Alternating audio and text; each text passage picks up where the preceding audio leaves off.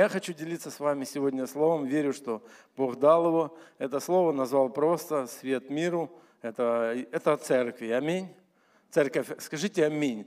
Аминь. Мы свет миру. Аминь. Это сказал Иисус. И Он сказал это как определение. Он не сказал это как предложение, может быть, наверное. Он сказал, я создам церковь свою, а потом сказал, вы соль земли, вы свет миру. Мы вернемся чуть позже к этому тексту. Именно через эту призму мне хотелось бы сегодня говорить с тобой. О том, что мы ну, не просто призваны, мы по факту являемся светом этому миру. Аминь. Аллилуйя. И я бы хотел сегодня проповедовать на фоне истории об Иосифе. Знаете, перед тем, как я приступлю, ну, приступлю к Слову Божьему, я хотел бы задать такой немножко вопрос. Э, кто обнаруживал себя э, иногда, вот уже в вашей повседневной жизни, на работе, и с таким вопросом себя, что я тут делаю вообще? Есть такое? О, вижу, да. Что я тут делаю? Столько... Что, что... И вот эта проповедь оттуда же, знаете, берет корни. Она уже давно внутри меня живет. И тут моя жена, значит, так интересно, она говорит, слушай, э, говорит, тут, любимая, прости, если я что-то не так скажу, поправишь, но суть. А, работает э, в аптеке, значит, э, продавцом, или как правильно, фармацевтом – и, ну, и подрабатывает, как многие из нас. То есть еще после работы моют пол, не нанимают дополнительно какого-то человека, и денежка дополнительно приходит небольшая, но вот в семью приходит. И вот она мне говорит, вот мою этот пол, говорит. И думаю, ну что я вот тут делаю? Ну зачем мне вообще вот это вот все надо? И говорит мысль такая, как от Духа Божьего. И просто переключает, а как Иосиф? И про Иосифа мысли пошли. И она говорит, я давай размышлять. И вдруг увидела, что а ведь я здесь уже людей столько достигаю, а столько знакомых. Ее вся деревня уже знает, она еще поговорить любит. У нас а, вчера в Плотниково была интерактивная площадка, у нас были там семь гостей, подавайте Господа, прославим. То есть и, и такие люди, знаете, разные приходят, ее узнают, разговаривают. И вот эта мысль а, про Иосифа, она вот и рассуждает, и рассуждает. И знаете, я тоже помолился и пошел в эту тему, чтобы нам увидеть эту историю и через этот контекст сегодня размышлять вместе о том, что мы с тобой являемся светом этому миру. Псалом 104, 17 стиха я хочу прочитать, предложить вам. Написано так.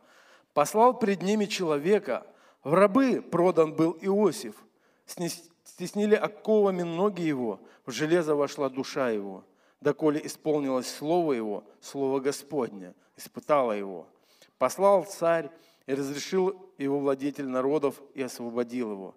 Поставил его господином над домом своим и правителем над всем владением своим, чтобы он наставлял вельмож его по своей душе и старейшин его учил мудрости.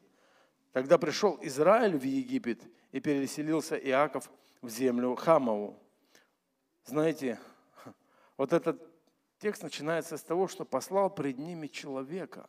Когда мы с вами смотрим в оригинал, то послал пред ними э, буквально послал с поручением, то есть дал задание, дал задание отправлять, отсылать еще есть. То есть мы смотрим, оказывается, Иосиф, он был послан с поручением от Бога.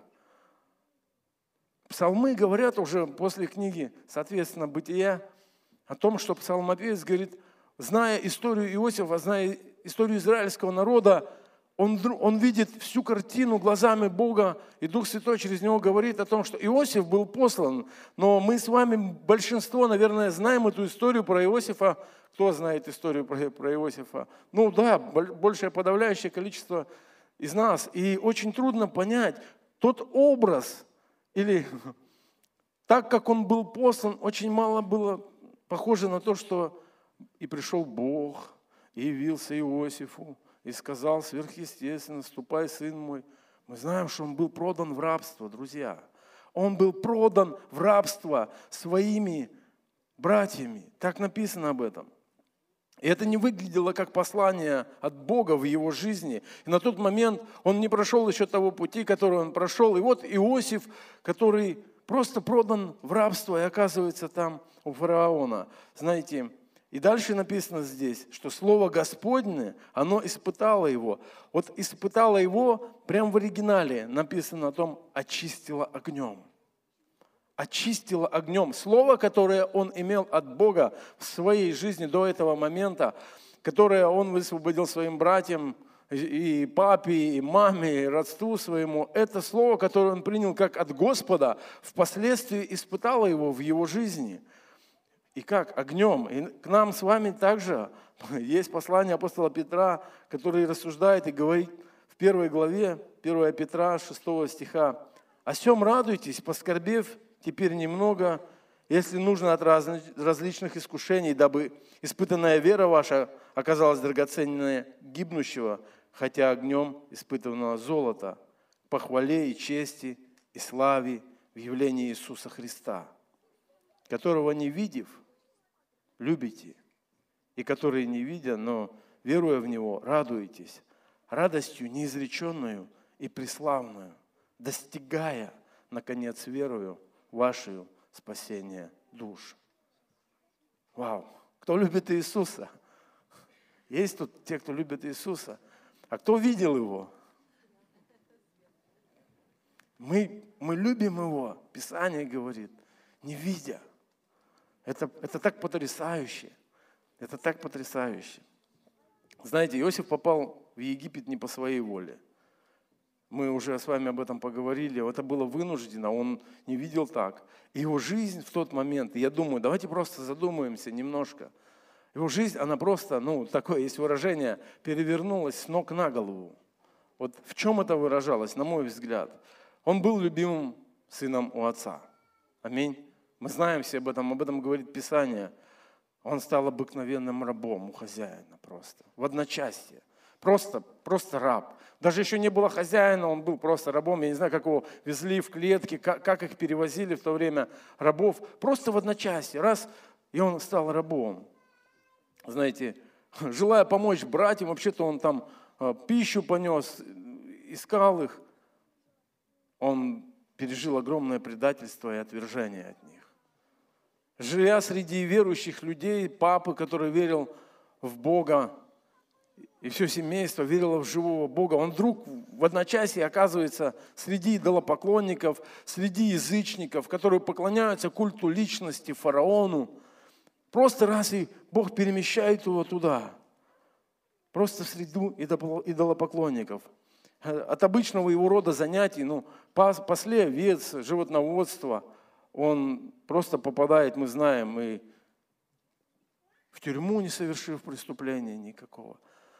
Посмотришь на эту жизнь, вот так задание от Бога. Кто бы хотел такое задание от Бога получить, друзья? Понимаете, это что-то потрясающее, потому что Иосиф приведен как муж веры. И написано, что когда, знаете, его природа, я думаю, она вся противилась противилась этому образу жизни, его естественное. Но я думаю, что вот эта жизнь с Богом, вера в обетование, конечно, она подкрепляла. Потому что Бог, перед тем, как послать Его, помните, написано в Бытие 37 главе, написано так, что «И он рассказал отцу своему и братьям своим, а что рассказал? Сон, что ему поклонятся». И написано, когда рассказал, побронил его отец и сказал, что за сон, который ты видел? Неужели я и твоя мать, и твои братья придем, поклонимся тебе до земли? Братья его досадовали, написано на него, а отец его заметил это слово. И когда, уже 28 стих я хочу прочитать с этой же главы, когда проходили купцы Мадиамские, вытащили Иосифа из рва и продали Иосифа израильтян, измаильтянам за 20 серебряников – и они отвели его в Египет. А в деяниях речь Стефана, когда он проповедует свою последнюю речь, он берет Иосифа как пример своей проповеди. И в 7 главе 9 стих написано, патриархи по зависти продали Иосифа в Египет. Но смотрите, как дальше написано, но Бог был с ним. Избавил его от всех скорбей его, и даровал мудрость ему, и благоволение царя египетского фараона, который поставил его начальником над Египтом, над всем домом своим. Пришел голод, великая скорбь на всю землю египетскую и ханаанскую, и отцы наши не находили пропитания. Знаете, этот текст утверждает нам, что Бог был с Иосифом, написано так, Бог был с ним, там в Египте, все время – это мы видим из истории жизни. Это мы видим, когда его садили в тюрьму, когда Бог давал ему сны, когда Бог совершал через него просто чудеса. В нашей жизни тоже так часто происходит. Когда мы помещены с тобой в этот мир, но Бог с нами. Бог никуда не делся. Какие бы тяжелые обстоятельства ни приходили сегодня в твою жизнь, в твою семью, на работе или еще где-то, Бог с тобою. Потому что Бог до этого, аминь, давайте прославим, Бог до этого столько раз в твоей жизни. Я хочу, чтобы вы просто э, ну, обратили просто свой взор на то, что уже сделал Бог, какие обетования Он вам давал в жизни. Это реальность просто.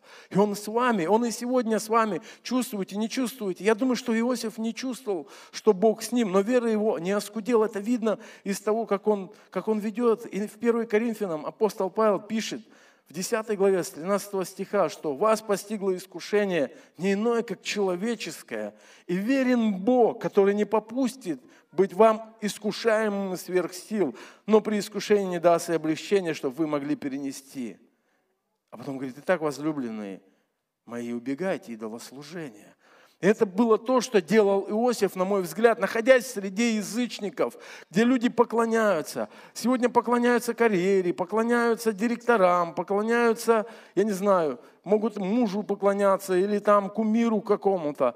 Когда мы помещены в мир, мы помещены среди язычников, так или иначе.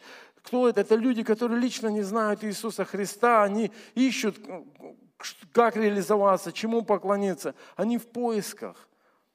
И Иосиф, он не соединился с этим. Это было главное, на мой взгляд, такое сильное отличие, потому что в искушении очень просто начать поклоняться деньгам, финансам, успеху. Я думаю, никому из вас это не ново. Каждый из нас понимает то, о чем я говорю. Но мы дети Божьи с тобой. Мы дети Божьи, мы дети обетования. И мы точно так же, как Иосиф, мы не принадлежим этому миру, мы принадлежим водительству Духа Святого. И мы призваны, в какой бы стесненной обстоятельстве нас Бог не поместил, если мы будем выражаться так, или сами мы туда не забрели, помнить, что Бог с нами, чтобы всегда у нас были вот эти взаимоотношения со Святым Духом, чтобы у нас и была мудрость ответить, и чтобы самое главное, этот мир увидел разницу между собой и нами. Не в превозношении в каком-то, а наоборот, зачастую в кротости и в смирении. Знаете, и дальше написано про Иосифа, что 41 глава Бытия, «Сие понравилось фараону, когда? Когда он начал свой дар, который у него был от Бога, дар сновидений, дар истолкований. У каждого из нас есть наши дары и таланты, которые Бог дал нам. Когда Иосиф начал применять, знаете, он не стышевался, он, он как-то не застеснялся, он начал высвобождать фараону, которого мучили там эти сны, он начал высвобождать, он начал истолковывать. Я представляю Иосифа, который говорит как Слово Божье, как Слово Божье – да и аминь. Он говорит, вот так, вот так написано. И понравилось фараону, всем слугам его. И сказал фараон слугам своим, найдем ли мы такого, как он, человека, в котором был бы Дух Божий. Аллилуйя. Это проповедь сегодня для того, чтобы вызвать в тебе и во мне эту ревность, чтобы мир, глядя на нас, действительно мог сказать, найдем ли мы где такого у нас на работе, Оксана недавно свидетельствовала, очень понравилось мне. Найдем ли мы такого, ну, который отличается от другого духа, на котором дух Божий, который честный, который искренний, который с чистыми мотивами, который бескомпромиссный, который стоит на каком-то своем обетовании ценности и говорит нам об этом. И сказал фараон Иосифу, смотрите, так как Бог открыл тебе сие во сне, так круто, когда люди видят не нас – так круто, когда люди видят не просто меня, Василия, который там успешный или харизматичный в каких-то моментах. Как круто, когда люди видят, что это Бог что-то делает в моей жизни, во мне или через меня. И это касается их. И он говорит ему, Бог открыл тебе. Нет столь разумного и мудрого, как ты. Ты будешь над домом моим, твоего слова держаться будет весь народ мой, только престолом я буду больше тебя. И сказал фараон Иосифу, вот я поставлю тебя над всей землей египетской. И снял фараон перстень со своей руки, надел его на руку Иосифа, одел его весомной одеждой, возложил золотую цепь на шею ему велел вести его второй на своих колесниц и провозглашать пред ним «преклоняйтесь», и поставил его над всей землей египетскую. И следующий текст, он потрясающий для меня. Смотрите, то есть мы, мы можем, конечно, представлять цепь, колесницы, когда он говорит, э, фараон, о том, что вот, преклоняйтесь, значит, там он начальник теперь, тебя назначили. Но то, что дальше написано, меня просто где-то немножко даже потрясло. Написано, сказал фараону Иосифу, я фараон, без тебя никто, послушайте, просто вдумайтесь, не двинет ни руки своей, ни ноги своей по всей земле египетской. Это власть человеческая, которую Иосиф никогда не искал.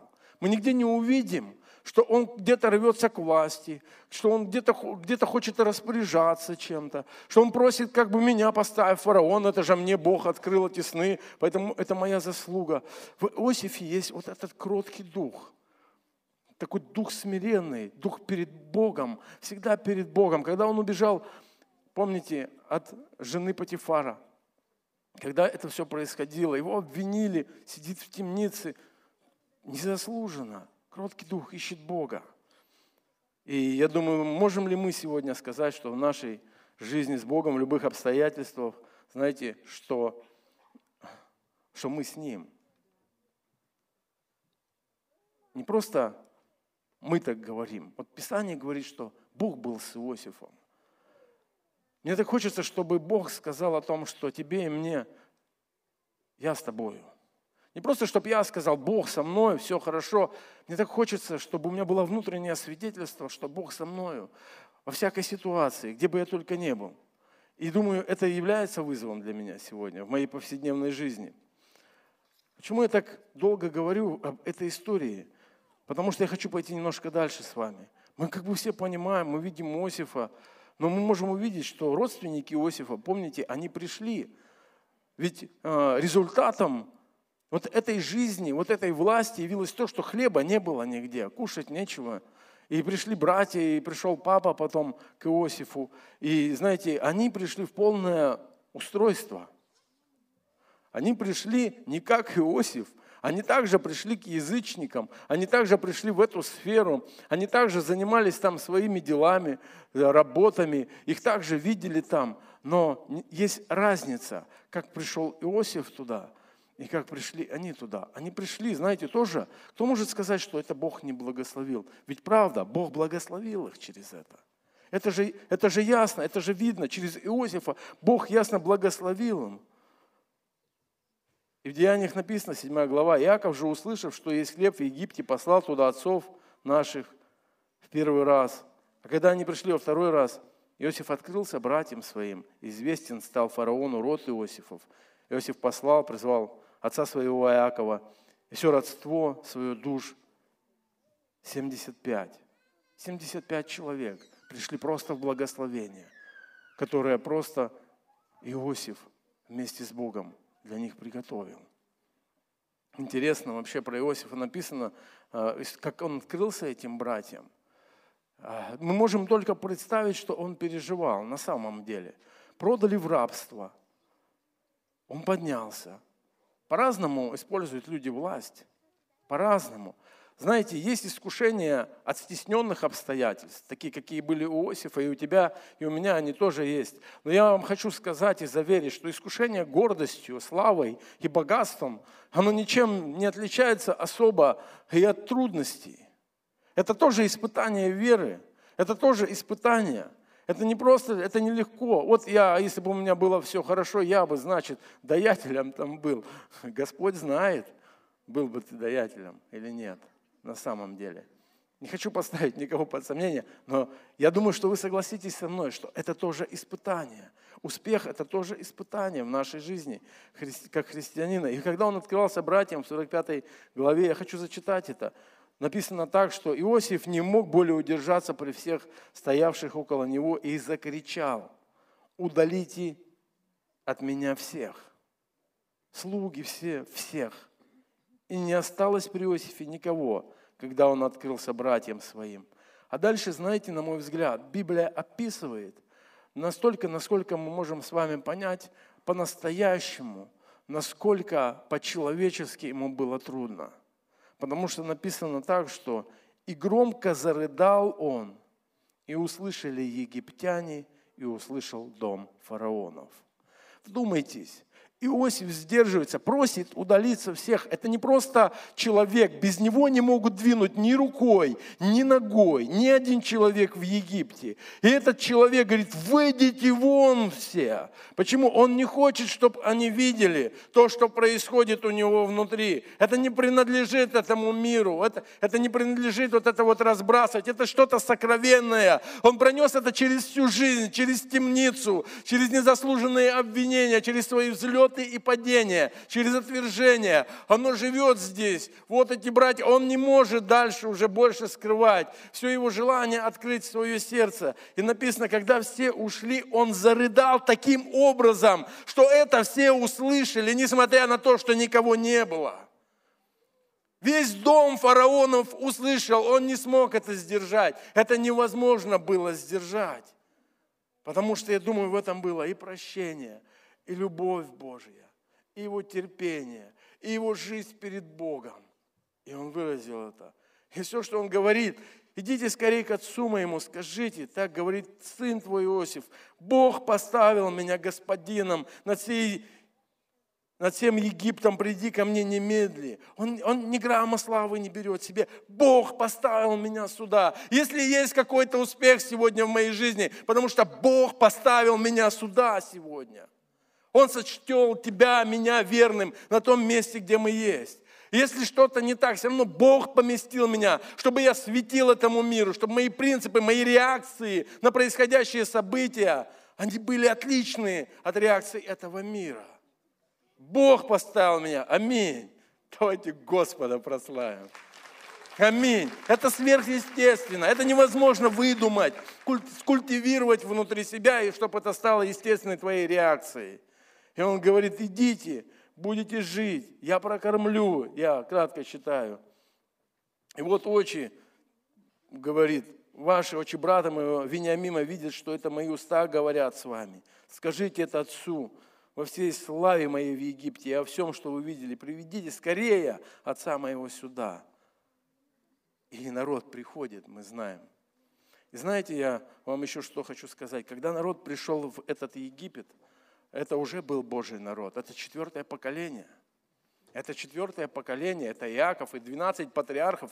Библия называет патриархами уже. Это уже все люди, которые ходят перед Господом, которые живут с Богом. Поэтому то родство, которое пришло после Иосифа, это уже был Божий народ. Это не были евреи, но это, ну, как бы в понимании нашем, но это был Божий народ. И вот мой вопрос, драгоценный. Мы все знаем историю дальше выхода из рабства, правда, как Бог выводил через Моисея, и мы читаем об этом. Но у меня появился вопрос, я хочу его также переадресовать к вам. Почему Иосиф в этих стесненных, сложных обстоятельствах, попав просто в, вот, в рабство, в Египет, в эту землю, к фараону, он имел такой успех с Богом и в Боге?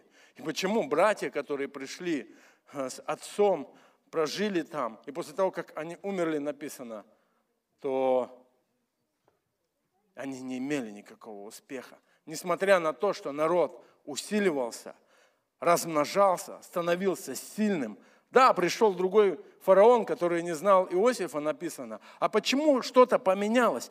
Вопрос ведь не в фараоне. Давайте мы согласимся, давайте увидим. Вопрос же не в нашем начальнике, почему мы живем с Богом так или иначе. Вопрос же не в обстоятельствах, понимаете? Вопрос не потому, что, значит, там что-то сменилось, и ты стал неугоден, возможно. Но что поменялось у тебя с Богом?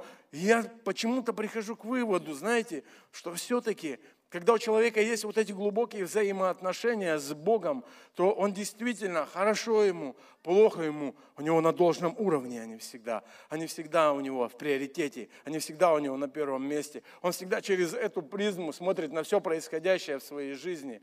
И трудности помогают нам смириться. И я вам больше скажу, без трудностей ни один из нас не поменялся и не меняется.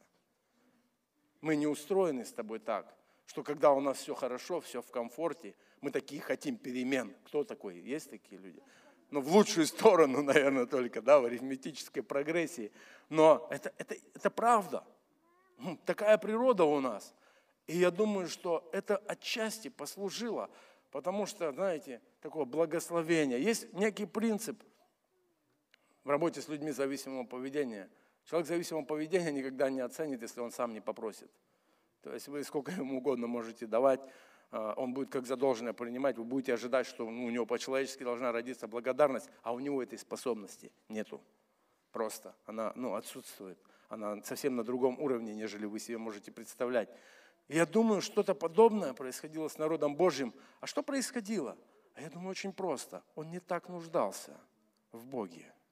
А когда мы не так нуждаемся с вами в Боге, когда ну, вот оно все устроено, оно все текет своим чередом, да, нам там завещали, и как будто это будет всегда. Послушайте, всегда будет только старое, вечное Евангелие. Только Слово Божье будет истина и неизменное. Все остальное имеет перемены. Все остальное переменчиво. Поэтому мы с тобой, если мы хотим быть солью и светом этому миру, ну, нам надо просто, чтобы это Евангелие было нами, чтобы оно жило внутри каждого из нас. И тогда точно, живя в этом мире, люди будут это видеть. 1 Петра, 2 глава, 11 стих, апостол Петр говорит потрясающие вещи к нам с тобой. Он говорит, возлюбленные, прошу вас, как пришельцев и странников, удаляйтесь от плотских похотей, восстающих на душу и провождать добродетельную жизнь между язычниками, дабы они за то, что злословят вас, как злодеев, увидя добрые дела ваши, прославили Бога в день посещения. В самом деле, очень потрясающий стих. Нам так хочется, чтобы наше Евангелие, оно было принято этим миром. Нам так хочется, чтобы тогда, когда мы проповедовали, люди пачками просто каялись. Нам так хочется иногда, чтобы наши добрые дела бескорыстные, на самом деле с бескорыстными мотивами были отмечены и замечены людьми, чтобы они через это как-то видели Бога. Но интересно, апостол Петр говорит, что нам надо проживать да, такую жизнь добродетельную, делая добрые дела. Но иногда они не производят абсолютно никакого эффекта. Кто понимает, о чем я говорю? Я говорю о наших работах, о наших семьях, там, где мы соприкасаемся. Иногда мы делаем, мы делаем, мы изнемогаем, мы устаем, мы, нам нет результата, мы его ожидаем. Когда человек томится в ожидании какого-то результата, какого-то определенного эффекта от того, что он делает, и ничего не происходит, это сильно томит сердце, это сильно опускает руки и твою мотивацию проповедовать Евангелие на улице, на работе и еще где-то. Но, драгоценный, я думаю, что наше ожидание, оно должно быть не оттуда. Наше ожидание, оно должно быть от Господа. Наша награда должна являться жизнью с ней, взаимоотношения с Ним, как Он нас ведет. И ко всему прочему, в этом есть обетование и надежда, потому что Писание говорит, немножко непонятное, они злословят нас, злословят нас, но написано, что в день посещения они прославят Иисуса – мы по-разному можем с тобой представлять, может быть, день посещения. Я представляю себе это очень просто. Все, что мы с тобой сеем в нашей семье, все, что мы с тобой сеем в нашей работе, в окружающих людей, все, все по капельке, по крупицам. Послушайте, возможно, люди пропустили это. Как вы думаете? Я знаю, кто не пропустил. Дух Святой не пропустил это.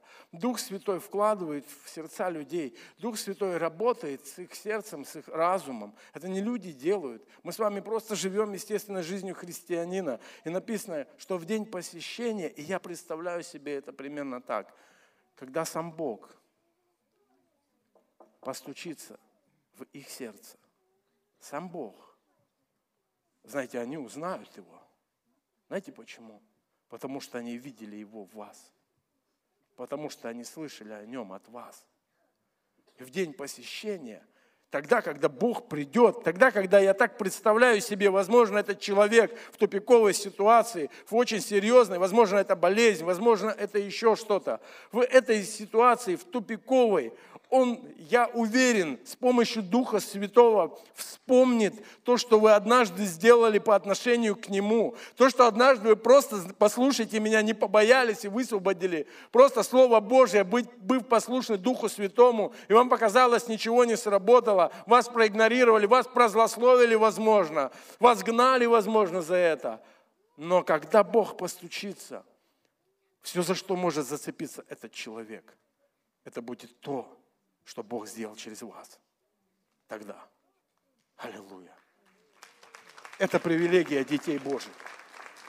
Пусть, пусть эта надежда, она вдохновит вас. Потому что я не просто так придумываю или я так догадываюсь. Я читаю это в Слове Божьем. Читаю. То же самое обетование к женам. Помните, когда Петр наставляет? Так трудно, я знаю, я разговариваю с некоторыми Э, сестрами о том, как трудно, когда муж, правда, неверующий, еще не пришел к Богу. А когда это годы длится? Один Бог знает, в чем вы живете там. Один Бог знает, насколько у вас получается или не получается. Но 1 Петра 3.1.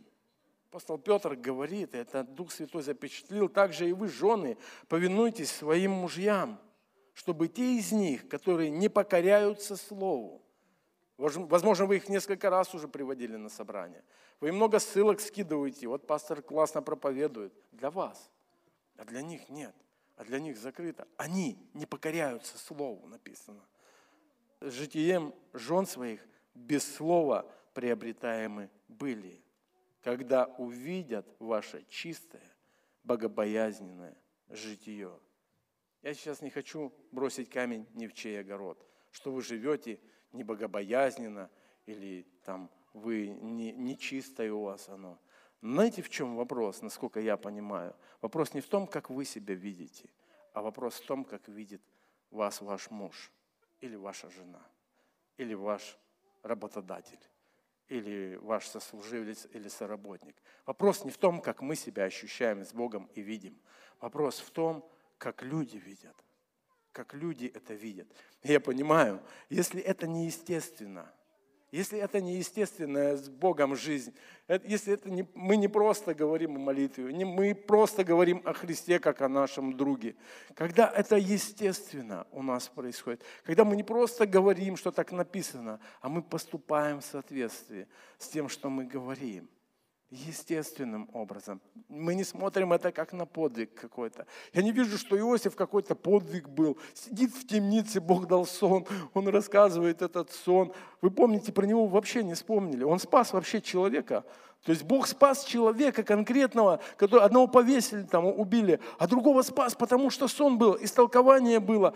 И Иосиф, вот вспомните, он говорит, ты там, пожалуйста, когда будешь стоять перед царем, пожалуйста, ты вспомни обо мне, что я такой тут есть. Вспомнил? Нет. Забыл Бог?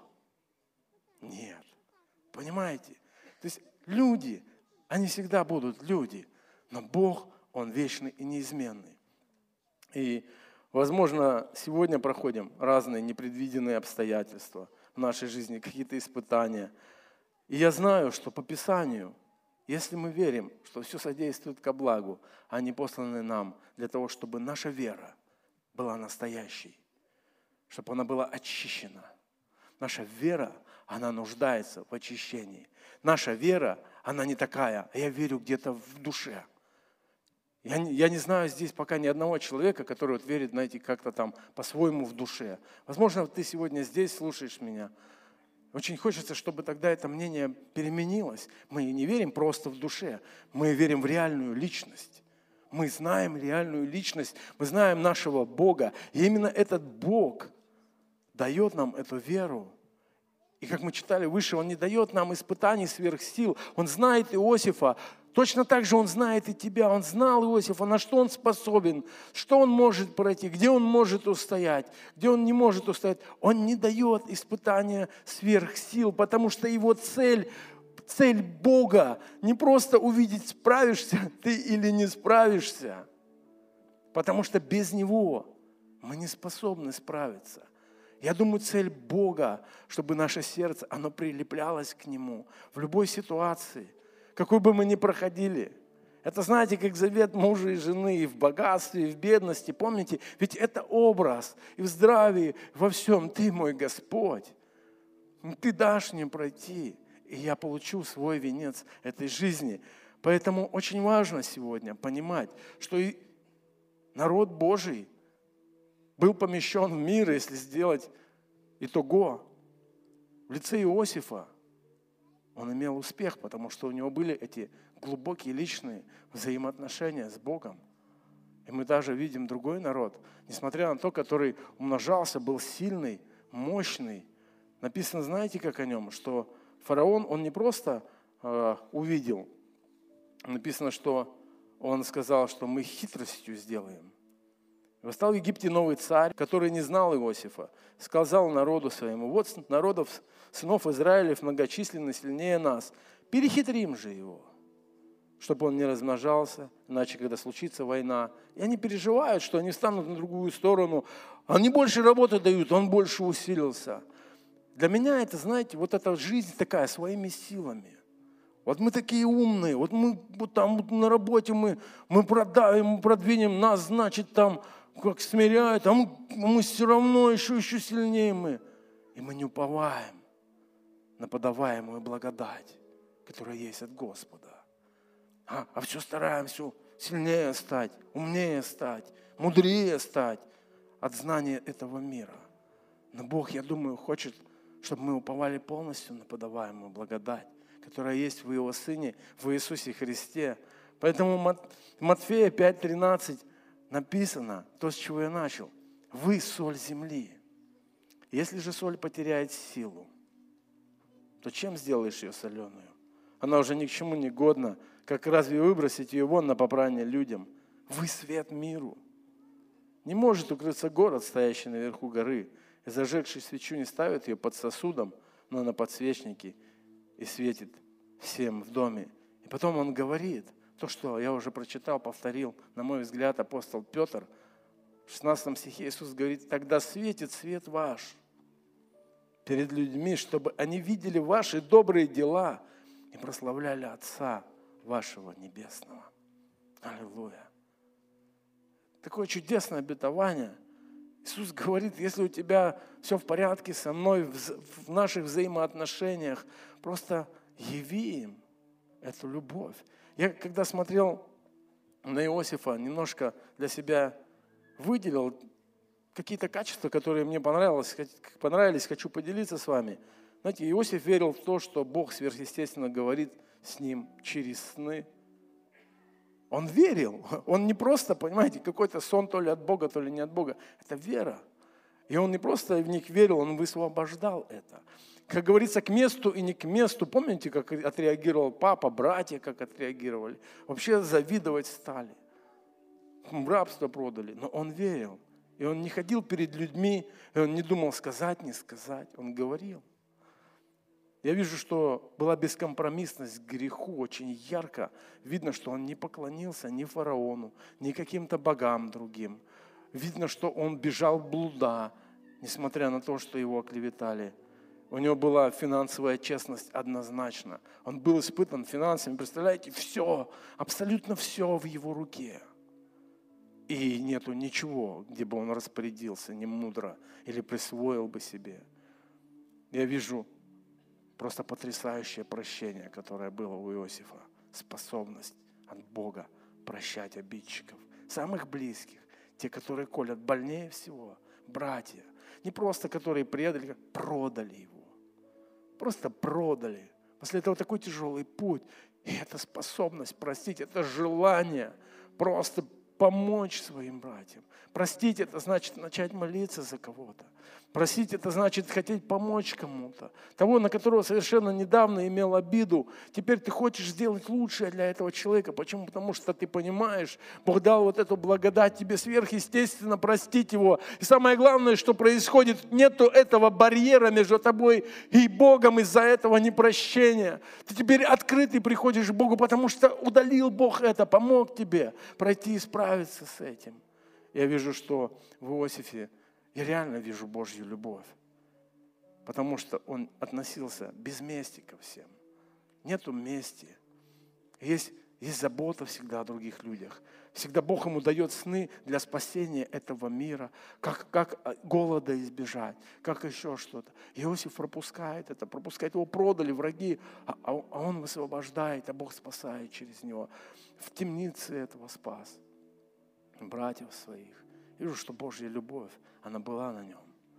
И даже люди, фараон, который имел все, сказал о том, что найдем ли мы такого, в котором был бы Дух Божий. Данный аудиоматериал подготовлен и принадлежит местной религиозной организации христиан веры евангельской пятидесятников «Церковь Завета».